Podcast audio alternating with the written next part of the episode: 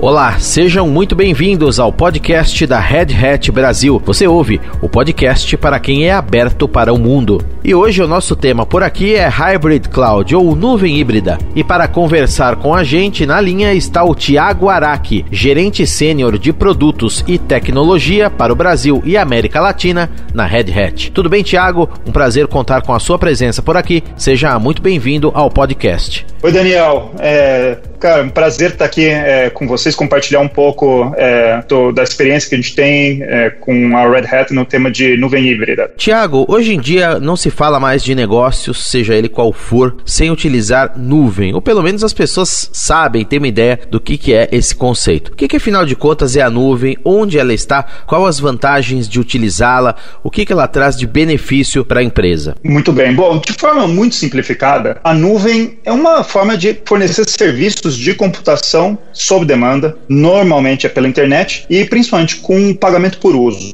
E o que, que, tem de vantagem, vamos dizer, em usar computação em nuvem, que está tão em moda hoje em dia? Bom, primeiro que as empresas não precisam mais é, ter que comprar, manter, atualizar sua própria infraestrutura, e aqui estamos falando de servidores, sistemas de armazenamento, rede, tudo isso já é feito pelo provedor de nuvem, em seus próprios data centers que estão bom, espalhados no mundo todo, têm capacidades muito superiores a que qualquer empresa pode ter. E por causa disso, a nuvem acaba acelerando né, os projetos, permite que as empresas possam testar conceitos sem ter que esperar por aqueles longos processos de compra de equipamento com custos iniciais altos. Na nuvem só se paga pelo que consome. Então, assim, se uma empresa está querendo lançar uma oferta digital nova e ela se torna muito popular, ou de repente a gente nem sabe qual que é a demanda real que ela vai ter dessa nova oferta, essa elasticidade, que é uma característica importante da nuvem, vai permitir aumentar e diminuir a capacidade de forma aí quase que instantânea. Então, essas são as principais razões pela qual a nuvem se tornou tão popular hoje em dia. Agora, soluções de cloud para empresas, também até para a gente, pessoas físicas, a gente usa isso muito, né? Elas podem contemplar diversos tipos de nuvem. Agora, no caso das empresas, tem a pública, tem a privada e a híbrida, que une justamente o melhor da pública e da privada num modelo unificado ali, o melhor dos dois mundos,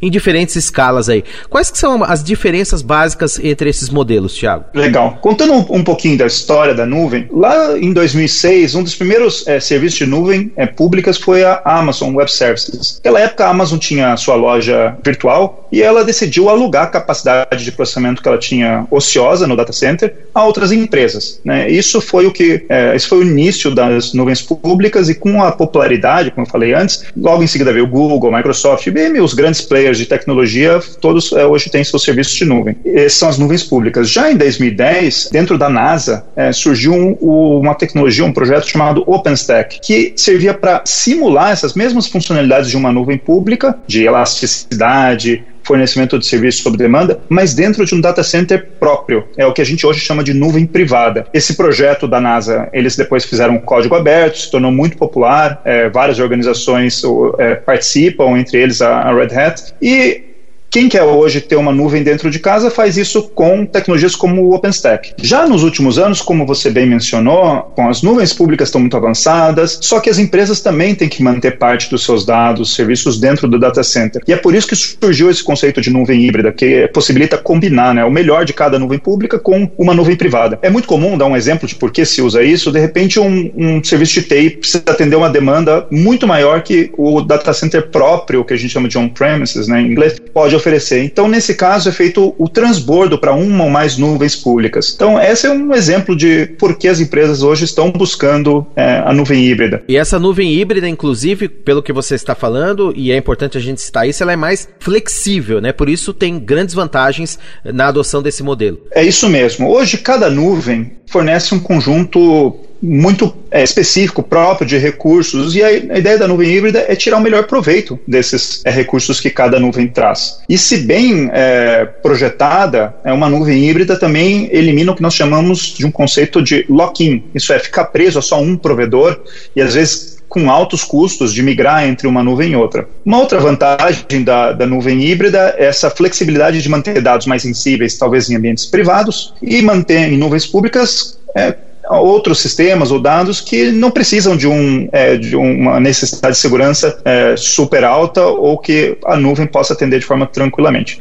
E assim, saber, a gente sabe, as nuvens faz uso, fazem uso de tecnologias muito avançadas, possuem controles rigorosos, já é uma tecnologia bastante é, adotada no mercado, mas como qualquer tecnologia, falhas podem ocorrer, a gente sabe disso, e em algumas situações uma nuvem pode ficar, sei lá, parcialmente ou até totalmente indisponível. E nesse sentido, a, a nuvem híbrida dá essa também flexibilidade para poder mover os aplicativos entre ambientes com maior disponibilidade ou até com menores custos no momento. De acordo com o tipo, o tamanho do negócio, a área do negócio em que ele atua, tem um modelo mais indicado de nuvem, Tiago? Como é que exatamente se sabe, entre aspas, né, ou se pensa num modelo para um determinado tipo de, de negócio ou outro?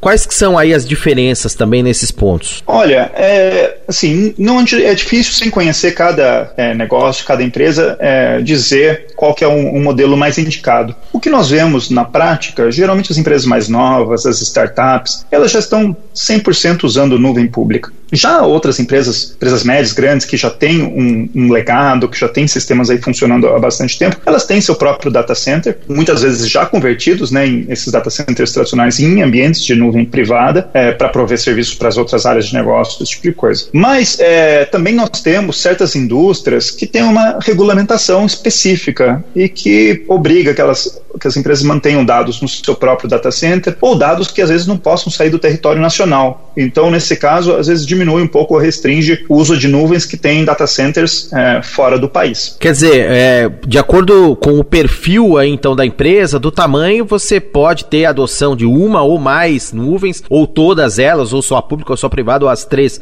com a híbrida também complementando essas soluções. Agora, uma questão que se coloca muito também, Tiago, com os dados na nuvem, né, fora ali do data center local, de uma máquina local, a preocupação que surge é a segurança, né, no armazenamento das informações lá na ponta, no caminho caminho dessa informação da empresa para a cloud, vice-versa. Como é que se garante a segurança nessas etapas? Quais as camadas? Onde é que elas estão? Olha, primeiro, a segurança é um dos temas mais prioritários, se não o mais prioritário na agenda de qualquer líder de TI hoje. É, é, todo dia a gente acaba escutando a história de algum de hackers, de invasões, de é, dados que foram é, abertos, então isso acaba sendo um tema realmente muito importante. Com o uso da nuvem híbrida, as empresas têm, mantêm mesmo, como eu mencionei antes, a opção de manter os dados que são aqueles mais sensíveis na infraestrutura que atende os requisitos de segurança. Talvez dados públicos menos críticos em ambientes que não precisam de todos é, atender a todos esses requisitos de segurança e que talvez por causa disso tenham até menor custo.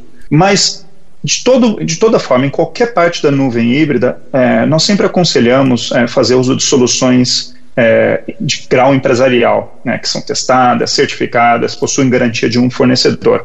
E nesse sentido, também soluções é, de código aberto empresarial. É, por um lado, o código aberto vai assegurar que tem mais gente né, de olho nas possíveis vulnerabilidades, nas possíveis brechas de segurança, e por outro, é, as correções são mais rápidas. É, bem como as inovações. Justamente porque tem mais gente, né, milhares de pessoas, às vezes, no mundo todo, com diferentes experiências, diferentes formações e backgrounds, trabalhando é, nesse projeto. Legal. Justamente aí você tem muito mais flexibilidade e velocidade, caso seja necessário, para fazer essas correções ou implementar novos tipos de aplicações, etc. Essa flexibilidade toda de, do código aberto nesse ecossistema é muito importante, né, Tiago? É isso mesmo. É, é o, o que nós sempre tratamos de apoiar as empresas é que elas tenham essa capacidade e essa flexibilidade de poder ter opções, de poder escolher o que for melhor para cada momento para cada nível de maturidade da empresa, para cada situação de negócio. Então, é, essa é uma característica em que a combinação de nuvem híbrida com tecnologias de código aberto, open source empresarial, é, acaba sendo muito poderosa para isso.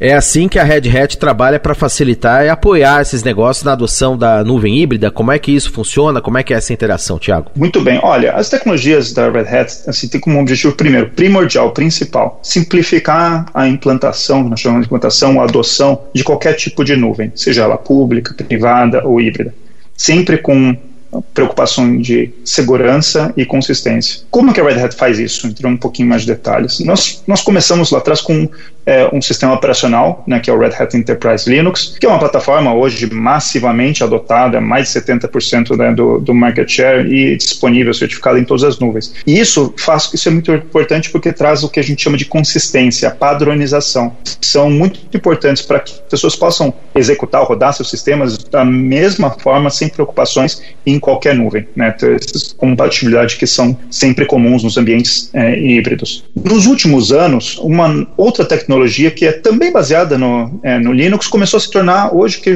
eu considero a pedra fundamental da maioria dos projetos de nuvem híbrida que é o container. Basicamente, sem entrar muito técniques, o container é uma forma de empacotar um aplicativo junto com um pedacinho do sistema operacional. Sim, para os leigos que estão nos escutando, é, pensa naquele container que a gente vê nos portos, é, que tem um tamanho, um formato padronizado e que podem se, ser instalados em navios, em trens, ônibus, em qualquer lugar. O container Linux serve exatamente para a mesma coisa, para dar essa padronização, interoperabilidade, escalabilidade que são fundamentais num ambiente de nuvem. E aí, no tema de containers, a Red Hat possui a plataforma que é líder do mercado, chamada OpenShift. Também, como eu falei antes, que nem o, o RHEL, disponível, certificado em todas as nuvens, todos os ambientes.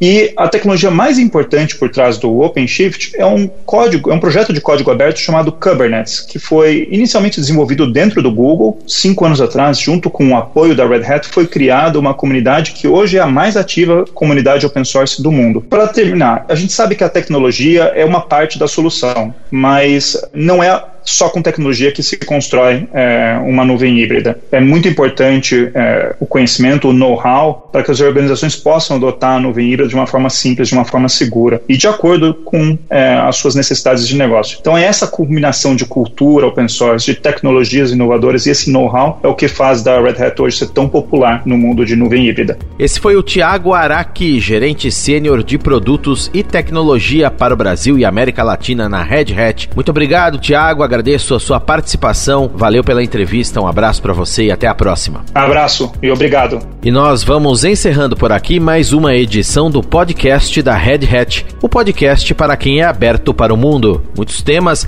que nós vamos colocando para você acompanhar em parceria com a Red Hat. Nas próximas edições, construa seu squad e seja ágil. E depois, o poder feminino e a tecnologia estarão em pauta por aqui. O podcast que tem a apresentação minha, Daniel Gonzalez com os trabalhos técnicos de Vitor Reis. Um abraço para você e até a próxima.